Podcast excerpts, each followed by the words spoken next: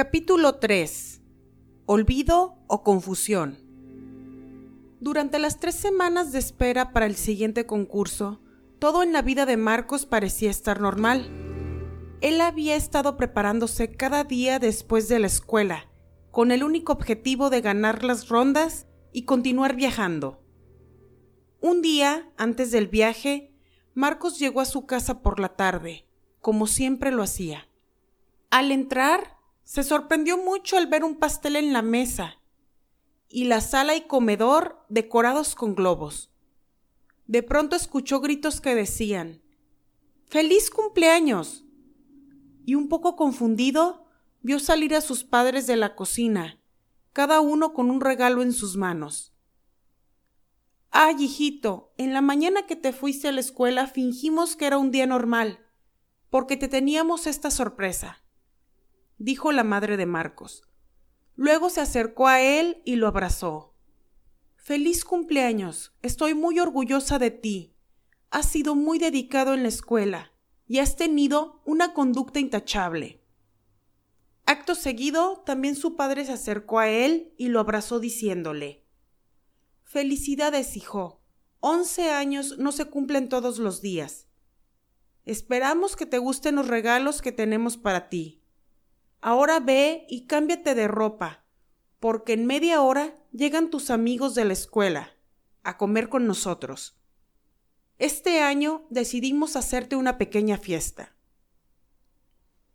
Marcos observaba a sus padres totalmente confundido. No sabía lo que pasaba. ¿Era su cumpleaños? ¿Y por qué lo había olvidado? Le sonrió a sus padres sintiéndose más extraño que nunca les agradeció y luego fue a su cuarto a cambiarse de ropa, tal como se lo habían pedido. Se alegró de ver que los regalos de sus padres eran una cámara fotográfica y un álbum en el que podría colocar muchas fotografías. Ese día Marcos disfrutó de su fiesta, pero se sentía muy confundido. No comprendía cómo había olvidado algo tan importante. Un niño jamás olvida su cumpleaños, pensó. Y tal vez se habría dedicado más tiempo a pensar en eso, pero la emoción de su viaje lo distrajo. Al día siguiente, Marcos se despertó temprano para ir a concursar. Se aseguró de empacar su diario y su cámara fotográfica en la mochila. Como en la ocasión anterior, el maestro Santiago pasó a recogerlo. Creo que te gustará mucho ir a este lugar, Marcos.